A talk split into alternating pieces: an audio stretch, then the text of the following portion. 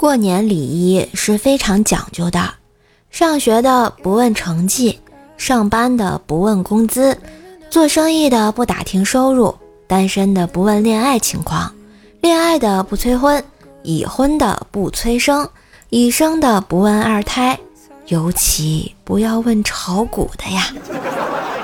文明你我他，幸福中国年，提前给大家拜个早年啊！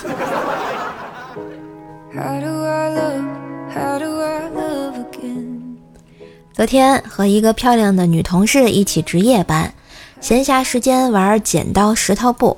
她说：“要是我赢了，就让我亲她一下；要是她赢了呢，就让她亲我一下。”哎，我想了想，怎么着都是我吃亏啊，然后我就拒绝了。妈妈说：“男孩子在外面要懂得保护自己。” With your 相亲中，女孩问：“你是做什么生意的？每月能赚多少钱啊？”我笑道：“我没有做生意，在公司上班，月薪八千。八千工资对于单身狗来说，省省还是能生活。可结婚后你还要养我，怎么办呀？”我我没想过要养你啊。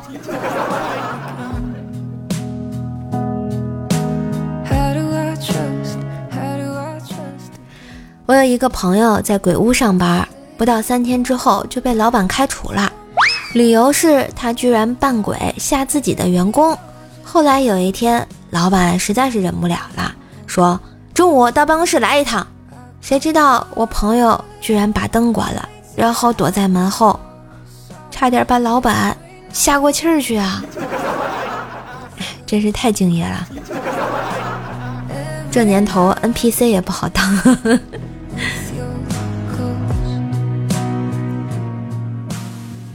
突然啊，想起了上小学二年级的时候，教室后面有一个小黑板，是用来写每天没有做完作业的同学。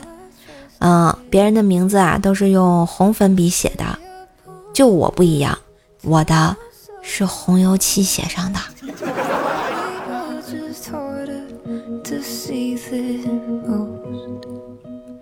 前两天表姐发来语音，透着无奈，说教育有些失败。我问咋了？他说我小外甥在幼儿园大班交了女朋友，处了一年，感情稳定。最近都讨论将来房子怎么设计了。可是外甥两年前就和表姐发过誓，说会娶妈妈。劈腿的重重压力之下啊，外甥对我表姐摊牌：我我会娶你，但是在幼儿园你别说，我女友会生气的。